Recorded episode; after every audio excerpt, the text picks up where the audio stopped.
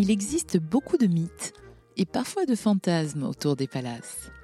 Franchir le seuil de l'hôtel de Crillon, c'est ouvrir une parenthèse enchantée. Loin des bruits de la ville, nous sommes pourtant place de la Concorde, au cœur de Paris. Il se passe vraiment quelque chose quand on pénètre ici. Alors au début, on peut être un peu impressionné par la splendeur des lieux, l'histoire, les matières précieuses, les jeux de miroirs, ce temps qui ralentit. Mais très rapidement, on est porté par l'atmosphère unique. On croise le sourire d'un membre du personnel et on se sent bienvenu. Aujourd'hui, c'est dans le confort douillet d'une suite de l'hôtel de Crillon que j'enregistre cet épisode, où je suis reçue par Pierre Donnel, le chef concierge du palace parisien Hôtel de Crillon, Rosewood Hotel. Pierre Donnel est également vice-président des Clés d'Or, l'Union internationale des concierges d'hôtels. Son métier suggère la discrétion et le secret. C'est un homme distingué, élégant et chaleureux qui me reçoit dans ce cocon luxueux. J'ai rencontré Pierre à un très bel événement, il y a quelques temps déjà, et tout de suite j'ai été frappée par sa vision et sa passion de son métier de concierge, tout entier tourné vers l'art de l'attention, et qui se traduit par des gestes, l'obsession du détail, des conversations qui connectent, des conseils, mille et une petites et grandes choses que j'ai eu envie de partager avec vous, chers auditeurs. Alors aujourd'hui, on va parler écoute, on va parler audace, curiosité, de l'art du conseil, de la magie du réseau, de ce que l'argent ne peut pas acheter, comment dire non ou poser de meilleures questions? Ces interviews sont très rares, ces mots précieux précis, sincère. Donc nous voilà un peu privilégiés d'être dans la confidence. Découvrons ensemble comment Pierre Donnel conjugue l'art de l'attention au quotidien. L'art de l'attention. Conversation avec Fanny Auger. Bonjour Pierre. Bonjour Fanny. Alors, Pierre, comment traduisez-vous l'attention dans votre métier? Passion? C'est une vaste question. La première chose sur laquelle je voudrais revenir, c'est sur ce métier passion. Dans un premier temps, effectivement, dans, dans l'hôtellerie, restauration, il y a beaucoup de métiers différents. Ce sont tous des métiers passion. Le métier de concierge a une particularité bien spécifique qui est notamment que c'est un métier qui est difficilement délocalisable.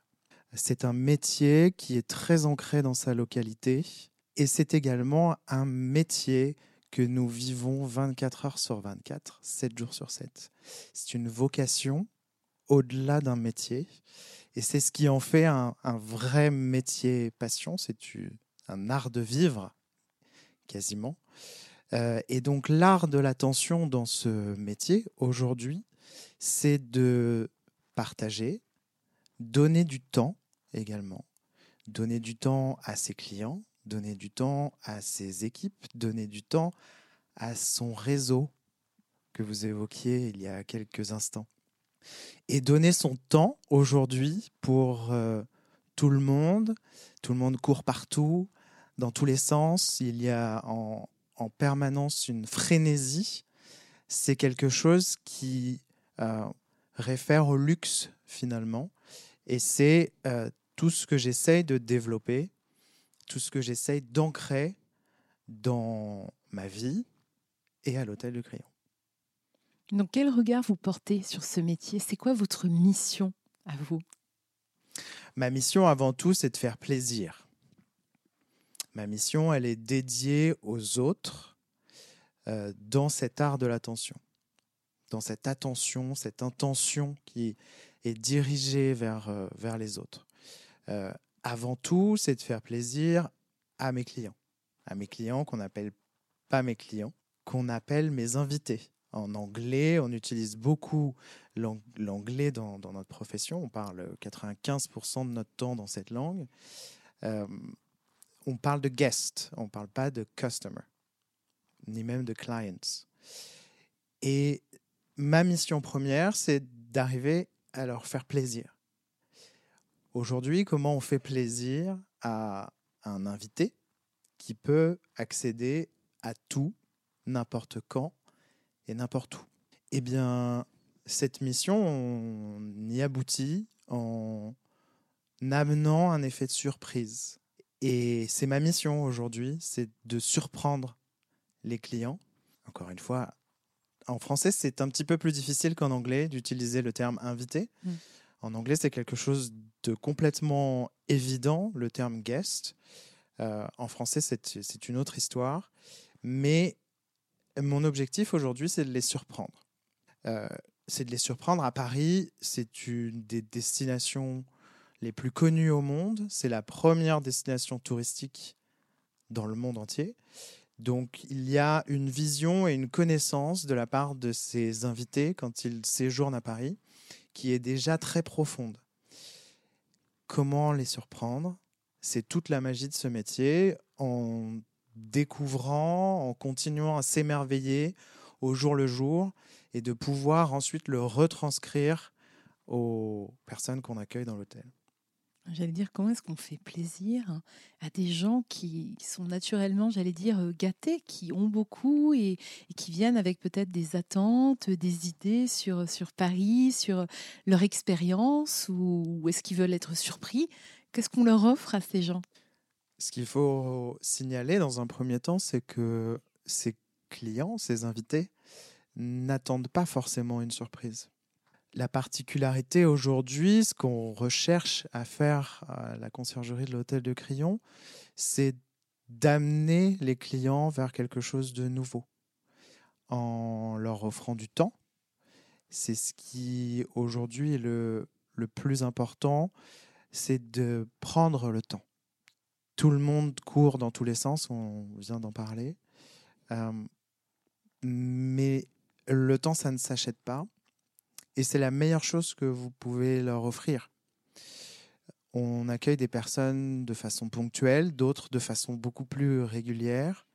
Prendre le temps, c'est aussi les fidéliser, devenir leur ami, leur proche peut-être d'une certaine façon, mais en tout cas de prendre en considération leurs particularités. On a toujours beaucoup parlé dans l'univers du luxe de personnalisation du service. Qu'est-ce que c'est que la personnalisation du service? À part prendre le temps.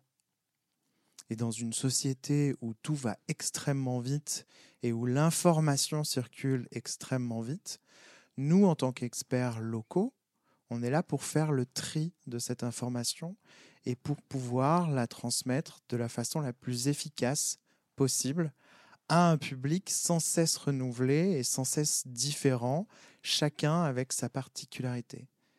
Et c'est ça qui est très intéressant. On pourrait passer notre journée à ne prendre que des commandes, finalement, tel restaurant, tel lieu, tel musée.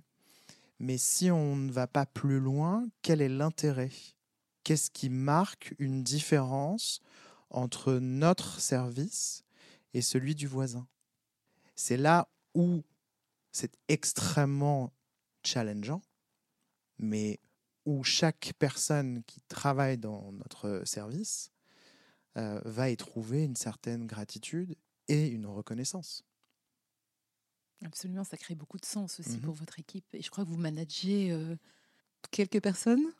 J'ai, au niveau du service hébergement de l'hôtel, l'un des services les plus importants en termes de personnes.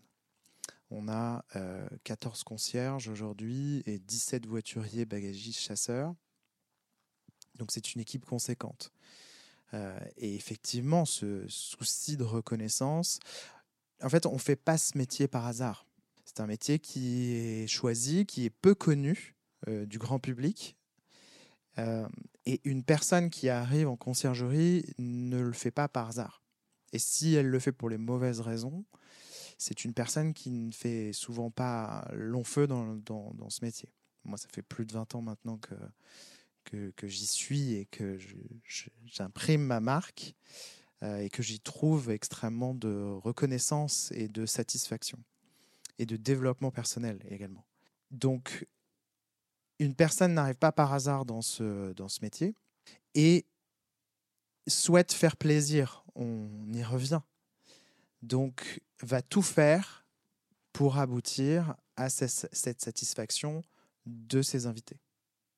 Ça passe également par un art du questionnement pour apprendre à mieux se connaître. Mmh Et j'avais été moi-même très surprise hein, quand vous évoquiez euh, la question que vous posez quand on vous demande une recommandation de restaurant.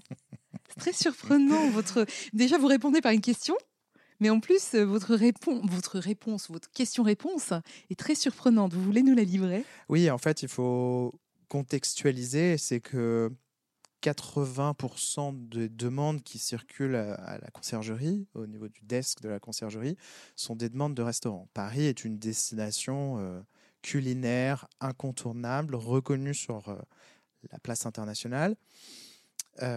Et donc 80%, c'est une demande de restaurant.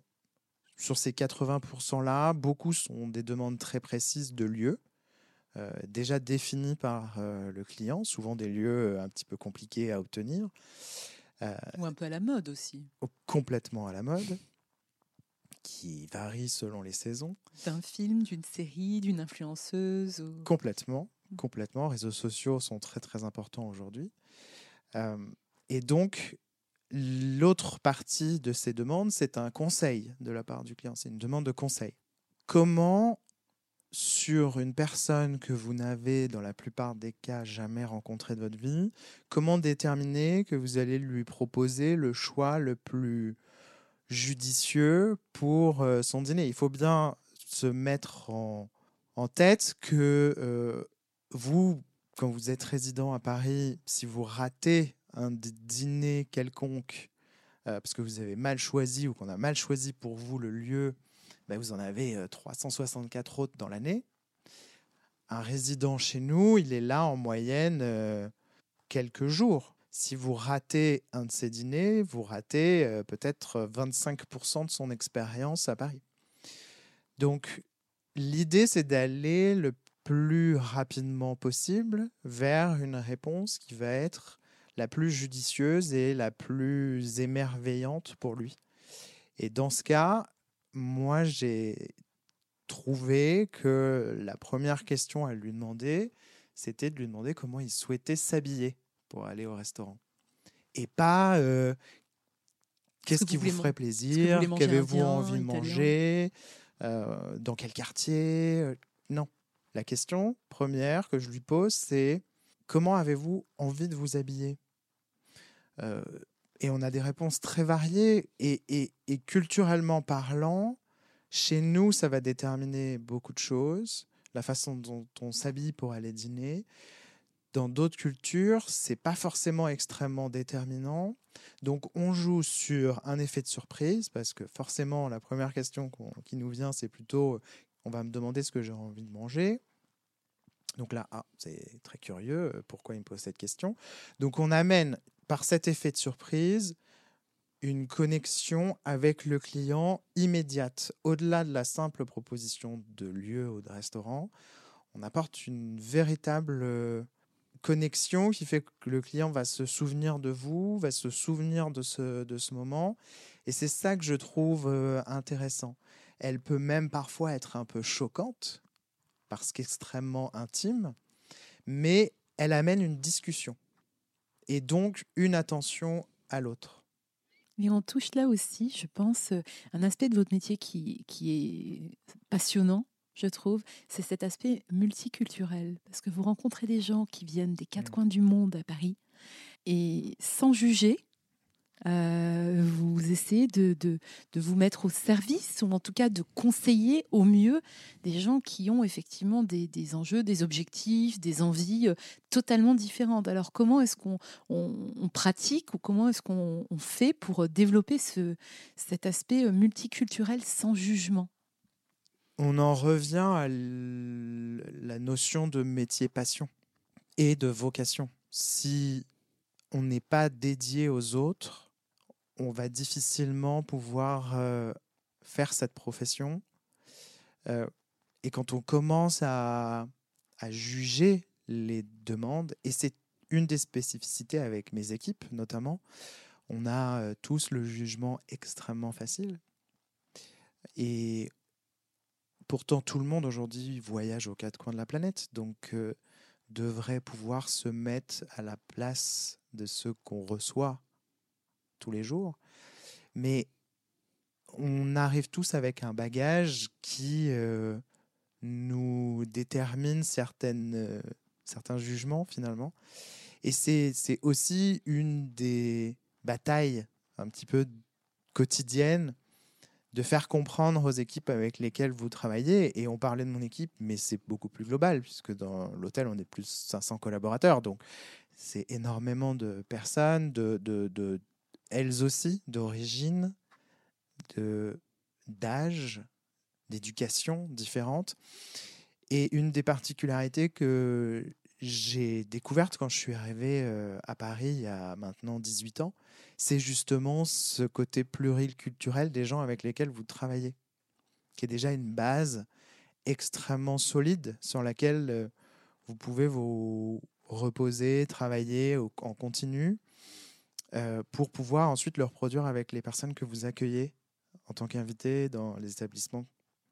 Et c'est vrai que ça peut paraître un petit peu euh, intimidant de passer les portes comme ça d'un palace, comme je mhm. l'ai fait tout à l'heure. Et pourtant, tout de suite, il y a un truc qui se produit. Il y a une magie qui se produit. Et effectivement, on est à l'aise. Mhm. Euh, parce qu'on ne s'imagine pas de l'extérieur, mais il y a beaucoup de vos clients qui sont en jean basket, euh, mhm. comme tout un chacun, j'allais dire. Donc, ce côté intimidant, il est très vite aboli. Et dans le regard aussi qu'on sent de la part euh, des membres du personnel, quand on rentre et qu'ils nous saluent tout de suite, on se sent vraiment, euh, il se passe quelque chose. quoi. Oui, alors l'hôtellerie en général, mais l'univers du palace évolue avec son, avec son temps, heureusement. Euh, moi, c'est un univers dans lequel j'aurais difficilement pu travailler il y a 15 ans. Un univers qui paraissait extrêmement figé, intimidant, avec des codes à respecter. Aujourd'hui, on est sur quelque chose de beaucoup plus lifestyle, comme on appelle, donc comme on appelle ça. Donc, on a des chambres, des suites, mais on n'a pas que ça à proposer. Et euh, on a des restaurants. Aujourd'hui, on a six points de restauration, ce qui n'est pas rien sur un établissement comme le nôtre, mais avec différents ADN dans chacun, avec des personnes qui travaillent en basket dans certains des lieux, euh, nous, on est encore en uniforme. On y viendra certainement euh, un petit peu plus tard sur cette histoire et cette question de l'uniforme, euh, que je trouve très intéressante dans, l'esprit hôtelier en général. Mais aujourd'hui, l'idée, c'est pas de casser les codes. C'est un peu plus que ça. C'est de faire rentrer tout le monde, d'être accueillant pour tout le monde. Et c'est ça que j'ai trouvé intéressant quand j'ai commencé à travailler à l'hôtel de Crayon il y a cinq ans maintenant. Cette idée de, euh, bah, c'est pas figé quoi. On est, euh, on est en 2023 aujourd'hui, à l'époque en, en, 2021, en 2019 pardon. Mais on écoute ce qui se passe. On accueille aussi des équipes de plus en plus jeunes qui nous apportent des choses. Et donc on écoute ce qu'ils nous disent, donc on, les, on, les, on se les approprie, on les réinterprète. Il ne s'agit pas de tout prendre, mais on est très à l'écoute de ce qu'ils ont à nous dire dans leur manière de travailler, dans ce qu'ils aimeraient. Et euh, aujourd'hui, on n'est plus sur une image du palace, sur euh, oui, mais on est l'hôtel 2, donc on peut euh, embaucher assez facilement. Non, on fait aussi bien rêver des futurs employés que peur. Et l'idée aujourd'hui, c'est d'aller déterminer d'où vient cette crainte de travailler dans un hôtel comme le nôtre pour pouvoir peut-être euh, changer les mentalités. Vous l'avez dit, vous avez une équipe euh, diverse, multiculturelle. Mhm. J'ai l'impression que la, transmission, elle tient, euh, c'est un point clé dans votre métier également.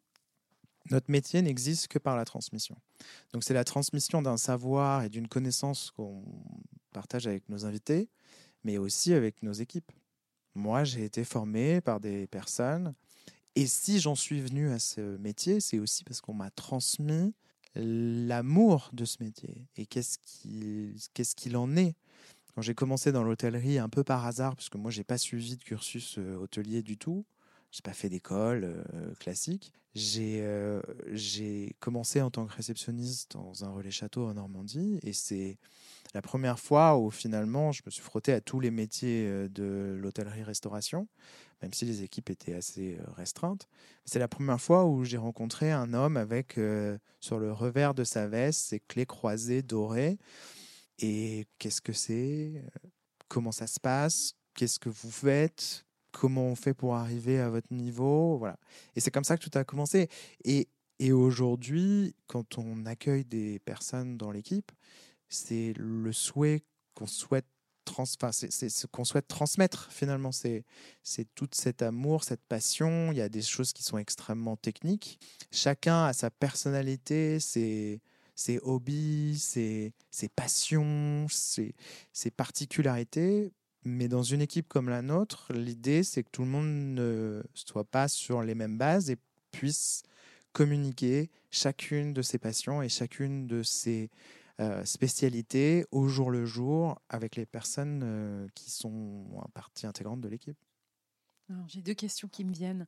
La première, c'est euh, ça, ça, me rappelle beaucoup l'idée du mentorat finalement de prendre quelqu'un, de le former comme vous l'avez été vous-même, mhm. et, ensuite de retransmettre. Et ça m'amène au sujet des clés d'or, mhm. parce que vous êtes vice-président des clés d'or. Justement, est-ce que vous voulez nous en parler de cette union euh, j'allais dire internationale, hein, qui rassemble, euh, je crois, plus de 4000 personnes au monde? Oui, aujourd'hui, on doit être plus ou moins à 4000 membres euh, dans le monde répartis sur plus de 60 pays avec une charte très précise. Et euh, alors juste un tout petit clin d'œil, euh, je crois que la première fois que j'ai eu conscience de ce, de ce réseau, c'était en regardant le Grand Budapest Hotel donc c'est assez récent. De Wes Anderson, mhm. assez récent, où on voit justement les concierges des grands hôtels qui s'appellent les uns les autres. Il y a mhm. tout un réseau de solidarité pour aller sauver le héros, qui est lui-même concierge d'ailleurs. Je crois qu'ils appellent ça le réseau des, des clés croisées. Oui, Alors, absolument. Est-ce que vous pouvez nous en dire plus sur les clés d'or? Alors, ce qui est rigolo déjà sur ce film, c'est que euh, il n'a pas forcément été très très bien accueilli par les membres euh, à son lancement, euh, mais qu'aujourd'hui, moi, je commence à rencontrer des jeunes qui veulent faire carrière dans ce métier parce qu'ils ont vu le film. Et c'est comme ça qu'ils ont découvert l'univers du concierge. Donc, finalement, ce film apporte euh, une certaine notoriété et une certaine transmission pour le futur de notre métier. Et pour revenir sur l'association, donc c'est Cocorico, une association euh, française qui est née en 1929, donc euh, très implantée, très ancestrale. Et c'est une association qui a été créée justement pour la sauvegarde de ce métier, en pleine création à ce moment-là, en 1929. En 1929. Donc le but de cette, de cette association, c'est justement protéger l'appellation concierge d'hôtel, parce que pour être membre de cette association, l'une des conditions sine qua non, c'est d'être concierge en exercice dans un hôtel mais c'est véritablement pour la protection de ce métier. On, l'a bien vu, c'est un métier qui aurait pu euh, euh, être menacé par les nouvelles technologies, notamment je parlais d'accès à l'information en permanence pour euh, les résidents d'un hôtel.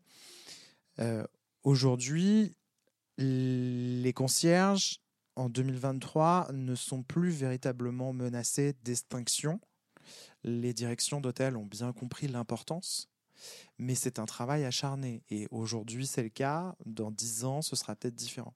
Donc, le but de cette association, c'est véritablement de protéger, dans un premier temps, le métier de concierge d'hôtel. Et la deuxième mission des clés d'or, c'est ce qu'on voit notamment dans, ce film, c'est cette notion d'entraide qui existe. Et, et j'ai effectivement, moi je fais partie de l'association depuis 2008, j'en suis le vice-président depuis 2016 euh, maintenant. Mais je trouve assez fascinant. Alors, on a des rencontres tout au long de l'année. On a une rencontre nationale sur le dernier trimestre euh, qui se passe sur des destinations différentes, qui, regroupe 150 personnes à peu près. Et on a une, euh, une, une, rencontre annuelle internationale où là, on peut, sur différentes destinations, euh, rencontrer entre 500 et 700 personnes sur 5 jours. Et ce que j'ai toujours trouvé assez fascinant, parce que quand on arrive pour la première fois dans un événement de cette ampleur sur une destination qu'on ne connaît pas, là on part à Bali par exemple dans quelques, quelques semaines, ce que je trouve assez fascinant, c'est cette facilité à communiquer avec l'autre. Parce qu'on fait la même chose sur une destination différente. On fait la même chose sans faire la même chose, puisque comme je l'ai expliqué, c'est un métier qui est difficilement exportable. Donc, euh, mais on a la même fibre on a la même vision des choses, cette même envie de faire plaisir et cette même envie de faire partie d'un réseau international. Euh, et de même, euh, on peut avoir effectivement des confrères du monde entier qui, euh, j'ai un super client qui vient, alors il sera pas chez toi, mais il sera à Paris et on a besoin absolument de lui trouver ça. Est-ce que tu peux nous conseiller sur Et je trouve que à aucun moment personne ne m'a jamais dit non.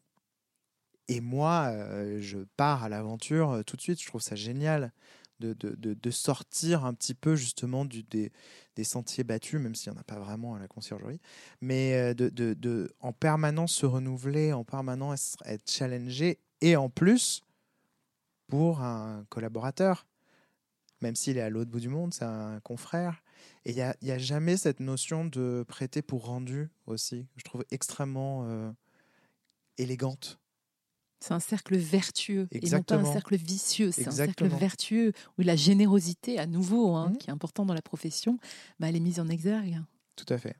Et puis, euh, et puis certainement que vous partagez aussi des clients des invités, des guests, pardon, qui se promènent comme ça d'un bout à l'autre de la Terre et, euh, que vous pouvez euh, euh, discuter pour apprendre à mieux les connaître encore entre vous, connaître les enfants et j'imagine approfondir vos connaissances encore sur les clients aussi. Oui, complètement. Le partage d'informations et de, petites touches qui vont permettre de rendre le séjour encore plus personnalisé. Euh, ça fait partie de, ce, de, cette association et de cette collaboration entre nous tous. Et puis, euh, il y a encore cet effet de surprise, c'est-à-dire euh, quand vous dites, au cours d'une discussion avec un de vos invités, vous constatez qu'il se rend dans une destination ou dans un hôtel dans lequel vous avez une connaissance plus ou moins proche, mais qui fait le même métier que vous, et que vous, lui, et que vous dites à votre invité, quand vous êtes sur place, vous allez voir Robert, vous lui dites que vous venez de la part de Pierre de l'hôtel de Crillon, ça crée encore plus de liens avec le client. Et je, trouve ça incroyable. Le client va arriver, il a un référent sur place, il a un nom, il a une confiance dans ce que vous lui procurez. Et il faut bien se rendre compte que j'ai toujours dit un voyage, c'est peu importe comment, où, avec qui, c'est toujours une prise de risque. Quand vous voyagez, vous sortez de votre zone de confort et de votre euh, routine. Et la meilleure façon d'être euh, rassuré, c'est l'humain. Et c'est les personnes que vous rencontrez au cours de, ces voyages. Il y a notamment euh, quelque chose sur un podcast juste avant de Rami que j'ai trouvé extrêmement inspirant, où il explique qu'avec sa famille, il part régulièrement euh, à l'aventure et au gré des personnes qu'ils vont rencontrer. Moi, je trouve ça fascinant, je trouve ça génial. Et c'est quelque chose que euh, j'ai de plus en plus de facilité à produire. Avant, j'avais tendance à faire ce que je fais tous les jours pour mes clients, à programmer minute par minute ce que j'allais faire. Et euh, c'est pas la meilleure façon d'être émerveillé. La meilleure façon d'être émerveillé et de se souvenir de ce qu'on a fait, c'est de euh, rencontrer les gens et de faire confiance aux gens. Je trouve ça génial. Alors vous qui donnez beaucoup à travers votre métier, que ce soit à vos collègues par cette transmission ou euh, à vos invités également, comment vous faites-vous pour vous recharger? L'attention aux autres, elle doit d'abord être euh, dirigée vers soi. Ça, c'est quelque chose que j'ai compris il y a déjà quelques années.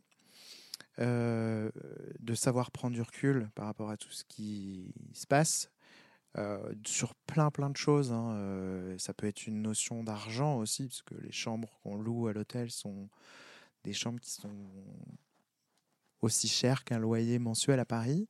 Euh, donc il faut aussi relativiser. Puis ce qu'on propose également, les expériences qu'on propose ont un certain coût. Donc il faut se détacher de cet aspect euh, financier, sinon c'est quelque chose... On on peut pas faire ce métier en enviant la vie de nos clients. En tout cas, en enviant les revenus de nos clients. Ça, c'est quelque chose d'impossible. Donc prendre du recul. Mais l'attention à soi, c'est effectivement, on est dédié à notre travail. On y passe beaucoup de temps, ça nous reste en tête, euh, même euh, parfois en dormant, on se réveille en ayant une illumination, j'ai oublié de faire ça. Voilà, c'est quelque chose qu'on porte en permanence, mais ça veut dire aussi qu'il faut se ménager du temps à soi. Et surtout du temps à soi, c'est-à-dire qu'on ne peut pas être équilibré dans ce métier, dans cette vie, si on ne fait pas attention à soi. Donc il faut s'imposer aussi certaines routines, certaines choses. Euh, pour ralentir le rythme, pour euh, euh, prendre du temps pour soi. C'est pas des petites choses, mais c'est c'est aussi c'est pas des grandes choses, pardon. C'est plutôt des toutes petites choses. Faire du sport de façon régulière, de d'avoir et surtout de garder ce moment entièrement dédié à soi. Alors faire du sport et entre chaque euh, entre chaque mouvement répondre à un SMS, ça n'a pas grand intérêt.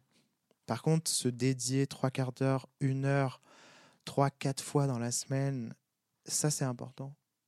De couper, de mettre sa musique, son moment à soi, euh, de passer des moments chez soi, tranquille.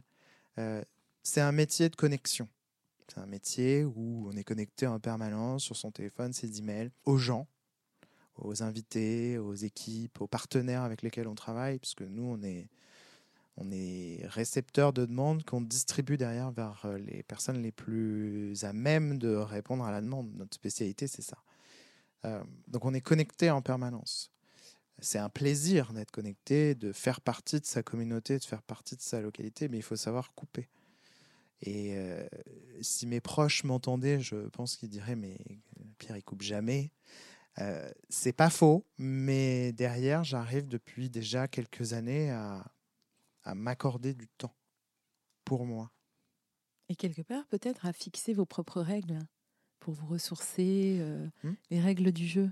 D'ailleurs, les règles, enfin les règles, les codes, ils sont importants aussi dans votre métier. Mm-hmm. On, évoquait tout à l'heure l'uniforme, euh, très élégant, euh, cette redingote, si je peux dire. Absolument. Redingote avec un, costume un peu euh, british, croisé sur la poitrine en dessous. quelle est l'importance aujourd'hui encore de porter un uniforme? Pour moi, l'uniforme, c'est une fierté. Alors, c'est aussi une facilité. C'est-à-dire que le matin, en me levant, j'ai pas besoin de me dire comment je vais m'habiller aujourd'hui. Ça me permet encore une fois de me dégager du temps pour moi. Euh, mais l'uniforme, c'est une fierté. Et d'ailleurs, dans l'hôtel, on est la seule équipe à porter cet uniforme à 100%. Il n'y a pas de différence entre un stagiaire et un manager, par exemple. Tout le monde porte le même uniforme. Et pour moi, c'est un signe de reconnaissance, encore une fois. On n'a pas nos noms brodés ou sur un badge sur nos uniformes. Donc c'est aussi pour le client une facilité de communication. Et c'est ça que je, trouve intéressant. Et puis après, effectivement, il y a des débats sur euh, oui, mais si je mets pas l'uniforme, qu'est-ce que je mets? Quels sont les codes à respecter? Euh, Comment j'interprète ces codes? Est-ce que j'ai est-ce une certaine flexibilité pour euh, d'interprétation? Et ça, je, je pense qu'on peut tout à fait s'en passer par l'uniforme. Ça simplifie peut-être les choses et les rapports, mmh et en même temps, ça pose un cadre ça pose un cadre. Euh, vous évoquiez l'élégance de cet uniforme, que chez nous, on n'appelle pas uniforme, on appelle garde-robe. Donc, c'est encore plus élégant euh, et encore plus personnel, finalement. Et on a fait le choix, par exemple, on a une équipe euh, presque à 50% féminine, que l'équipe féminine porte le même uniforme que les hommes. Donc, on n'a pas imposé le, la jupe ou la robe. Tout le monde est en pantalon, les filles peuvent être en chaussures plates si elles le souhaitent. On passe beaucoup de notre temps debout, donc c'est aussi important d'avoir une, notion de confort. Euh, mais effectivement, c'est aussi un signe d'élégance. On est dans une catégorie d'hôtel qui nécessite d'avoir un certain standing en termes de présentation. Et quand je dis certain standing, les critères sont plutôt élevés. Et l'uniforme pose les choses. Alors, je vais faire un petit pas de côté pour revenir un peu sur euh, euh, cette profession euh, et, essayer de se dire, c'est quoi les qualités, les compétences, les qualités pour les personnes qui nous écoutent, qui seraient intéressées ou, les jeunes qui auraient une vocation, qui sentiraient une vocation? Quelles sont les qualités pour réussir dans ce métier? De quoi on a besoin? Il faut être patient. L'apprentissage du métier et des compétences qui sont liées, mais aussi cette connaissance de la localité. Paris est une ville euh, en mouvement perpétuel, même si c'est une petite capitale comparée à d'autres. La patience, c'est quelque chose que j'ai malheureusement... Alors l'absence de patience, plus exactement, c'est quelque chose que j'ai constaté ces dernières années sur euh, les nouvelles générations. Tout le monde veut aller très vite, trop vite. Euh, pour faire quoi après? Pourquoi vous voulez aller aussi vite? Qu'est-ce qui, qu'est-ce qui vous amène à courir finalement?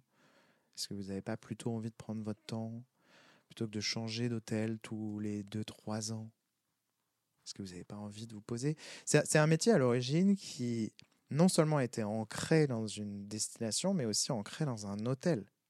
Un concierge, les clients venaient aussi pour le concierge. On prenait rendez-vous avec le chef concierge pour pouvoir discuter de la pluie, du beau temps, certes, mais aussi de euh, comment va se dérouler son séjour. Le séjour durait beaucoup plus longtemps, on n'avait pas ces moyens de locomotion euh, comme on peut l'avoir aujourd'hui, mais il faut bien se rendre compte de ça. C'est que euh, avant, un concierge qui quittait un établissement pour aller travailler dans un autre, souvent c'était bah, il venait avec ses clients, un peu comme un médecin de famille ou un médecin des campagnes. Donc c'est assez intéressant. Euh, aujourd'hui, tout va très vite. Et donc, une des conditions pour réussir dans ce métier, c'est d'être patient.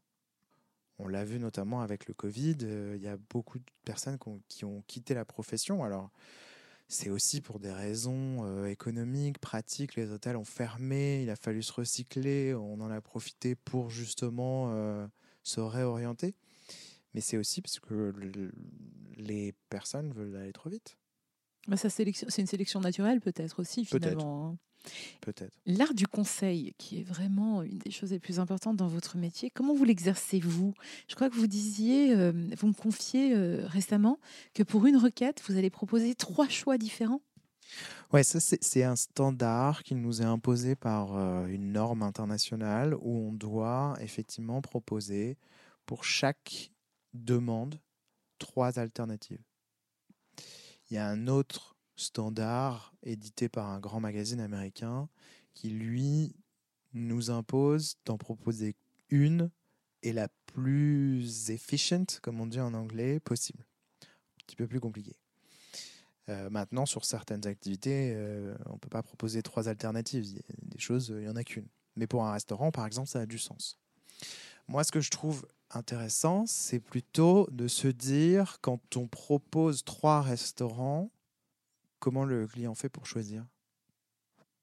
Et c'est là où on intervient. C'est là où euh, l'art du conseil intervient, où par euh, votre euh, degré d'intimité avec le client, mais aussi votre audace, vous allez orienter le client naturellement, sans le forcer, vers un choix qui va lui paraître naturel. Parce que c'est toujours l'idée de euh, si vous m'imposez quelque chose, je vais dire non. Mais euh, si j'ai l'impression que c'est moi qui l'ai choisi, c'est beaucoup plus facile à accepter. Donc c'est ça que je trouve euh, extrêmement intéressant dans l'art du conseil. C'est pas uniquement conseiller suggérer, c'est plutôt conseiller orienter ou influencer si on veut aller encore un petit peu plus loin dans cette notion. Et les gens apprécient quand vous leur donnez un conseil personnel, totalement personnalisés, où ils sentent qu'ils sont uniques justement dans l'expérience moi, les plus, beaux les plus beaux souvenirs de voyage que j'ai, notamment sur des recommandations de lieux de restaurants, par exemple, c'est quand on me dit il faut aller dans tel restaurant pour manger ça. Dans 99% des cas, je vais aller dans cet endroit et je vais commander ce que la personne m'a conseillé. Parce que je trouve que c'est un investissement personnel tellement fort que j'ai envie de le suivre pour en plus après retourner voir la personne qui m'en a parlé et pouvoir dire j'ai essayé ça, j'ai trouvé ça comme ça. Et je trouve que c'est des souvenirs euh, qui n'ont pas de prix.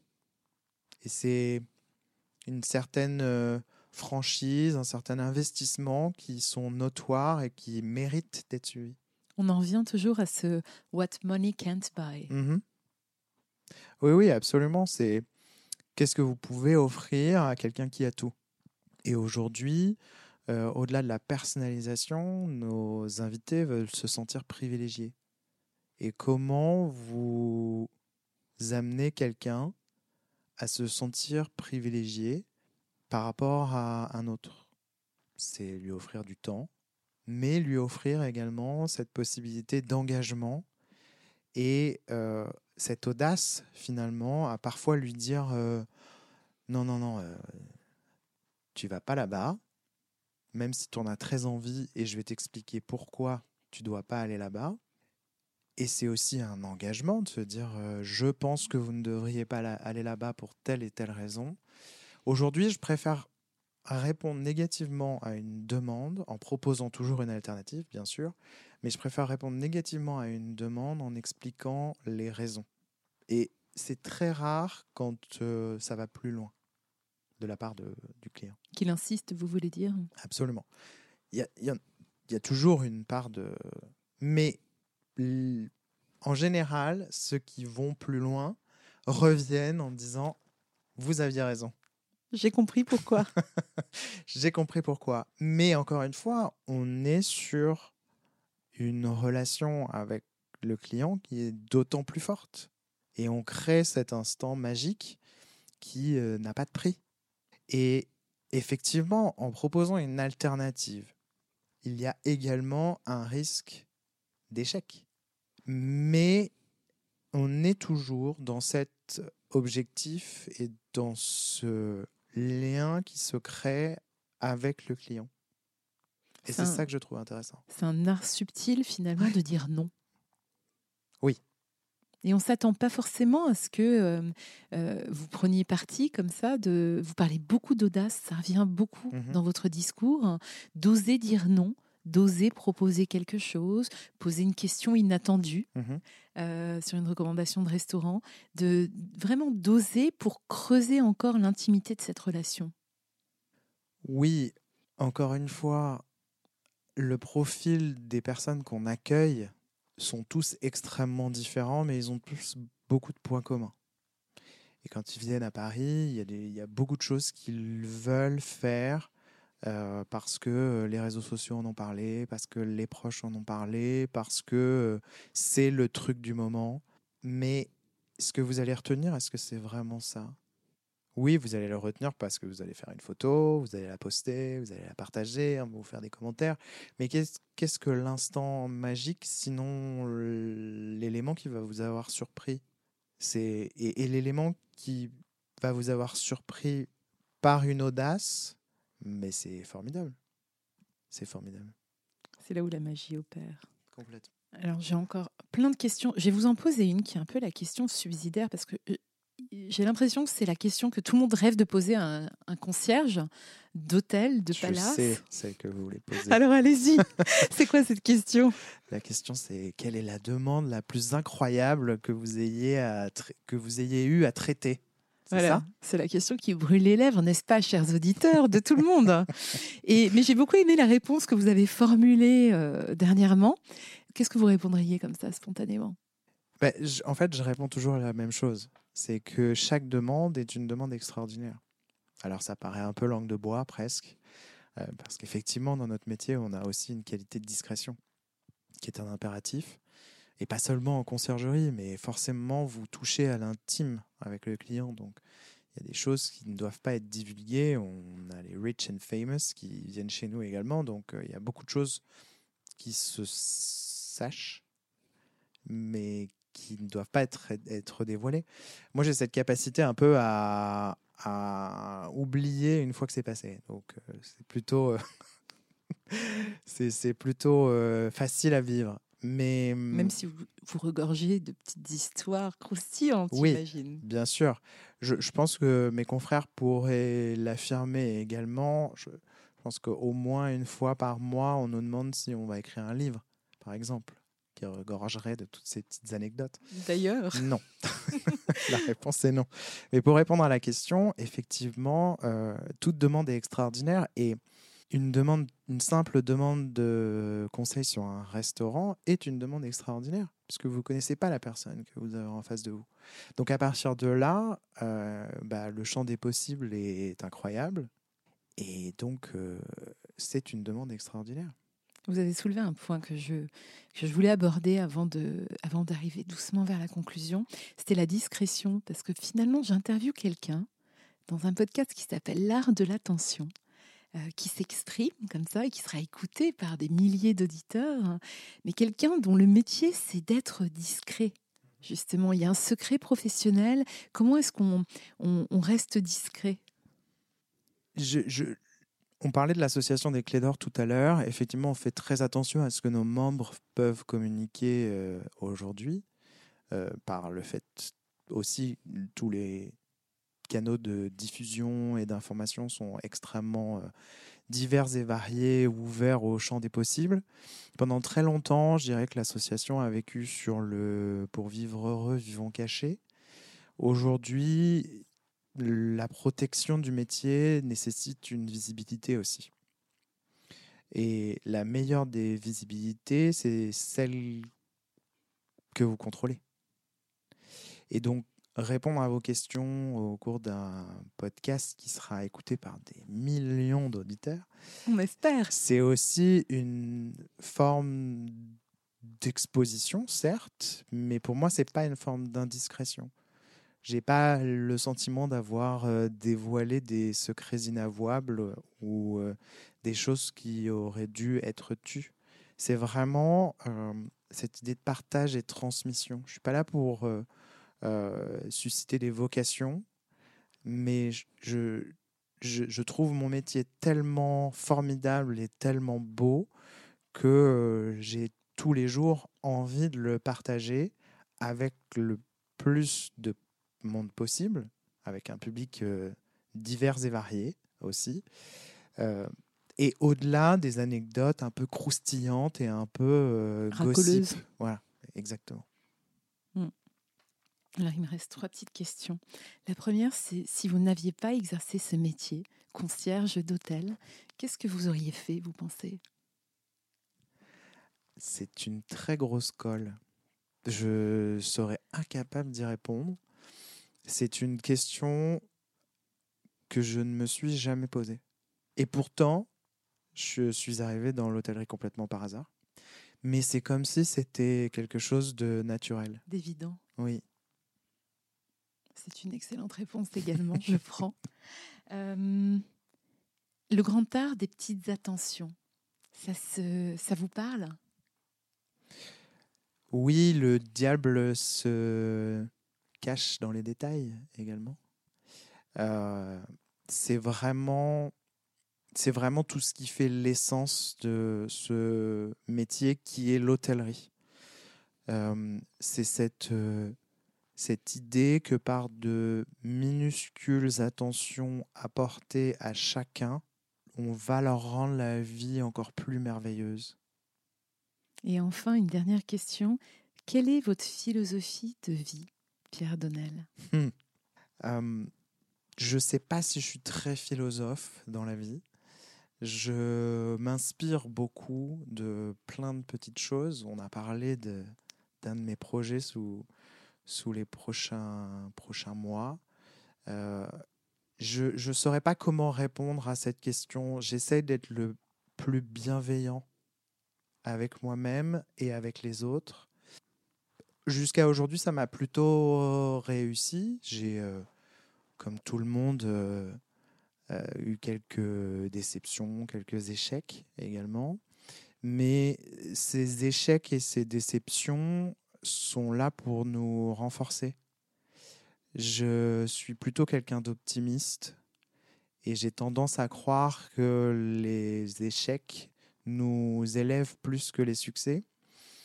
Et aujourd'hui, c'est clairement quelque chose, si j'en suis là, c'est la somme de tout ce qui s'est passé avant, positif ou négatif. Et je vois toujours le verre plutôt à moitié plein à moitié vide.